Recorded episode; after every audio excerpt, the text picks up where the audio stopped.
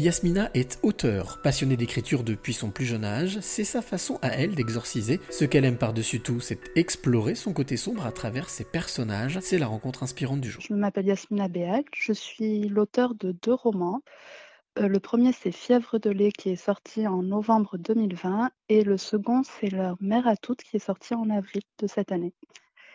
Et euh, les deux parlent de sujets assez différents puisque un est un drame contemporain et l'autre est un roman historique. Alors Yasmina, très prolixe, parce que des, livres qui sont sortis, euh, des romans qui sont sortis extrêmement rapprochés. Oui.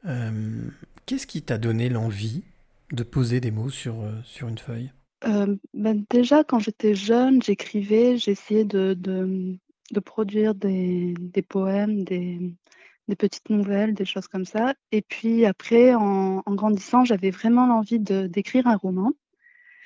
Et en fait, plus j'essayais et moins j'y arrivais. Et c'est finalement euh, un jour, je crois, devant la télévision que l'idée de, de Fièvre de lait m'est venue. Et euh, c'est allé tout seul. J'avais l'intuition, en fait, que j'allais que j'allais le faire jusqu'au bout et que ça allait être du travail, mais que j'étais prête. tu avais, tu, tu, tu avais l'intuition, tu savais que tu allais, euh, tu pouvais écrire ce roman. Est-ce que quand tu t'es mis à écrire ce roman, tu as eu la sensation que c'était quelque chose qui était naturel, que, qui faisait partie de toi?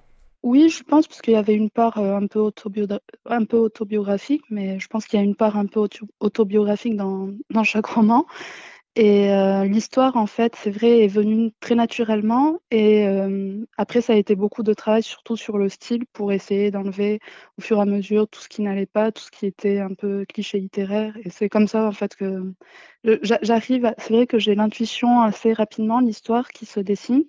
Et, euh, et après, c'est surtout laisser reposer le texte pour pour avoir quelque chose vraiment d'intéressant. Parce que les premiers mots, euh, c'est rare que ce soit les bons. Il faut parfois euh, voir sous un, autre, sous un autre angle les choses. Quelle, émotion euh, te, procure le fait d'écrire? De, la, de la joie, tout simplement, je pense, du plaisir.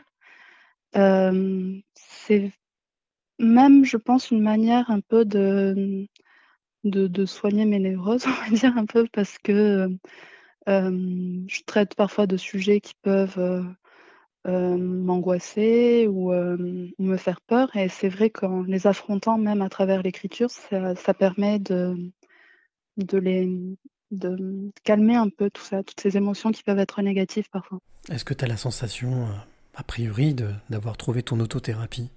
Oui, je pense. Oui, oui, je pense que c'est quelque chose qui est arrivé à un moment en fait où j'avais besoin un peu de, de, sens et c'est vrai que ça m'a un peu aidé à, à trouver, c'est vrai, une, enfin, ma voix dans, dans, tous les sens, dans avec un X et avec un E. Est-ce que ce, cette passion est aussi ton métier? Alors, euh, pour l'instant, je suis en congé parental, donc oui, je peux dire que oui, parce que j'y passe une bonne partie de la journée. Quel bonheur ça te procure? Parce qu'il y a les émotions, il y a ce qu'on ressent, mmh mais euh, quand on a euh, fini un roman, il peut y avoir deux émotions différentes qui s'entrechoquent Alors, c'est assez différent parce que pour le premier, euh, j'ai ressenti un peu un vide une fois qu'il était terminé. Parce que euh, je... enfin, c'est vrai qu'une fois qu'on a terminé les relectures et tout, on sait pas, on se dit bon, et maintenant, et maintenant? Et c'était un peu effrayant. Et pour le second, comme c'est un diptyque, donc il est en deux parties, et que là, pour l'instant, j'ai terminé le premier tome, euh, j'ai ce goût d'inachevé un peu.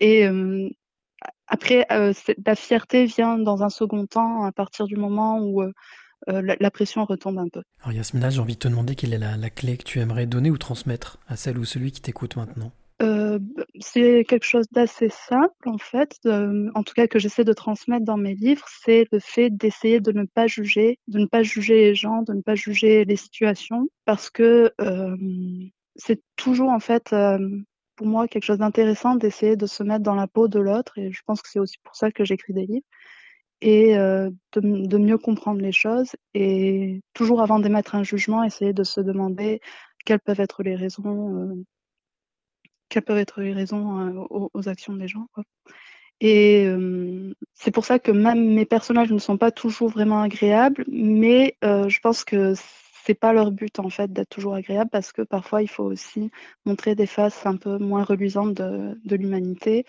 et, euh, et, voilà.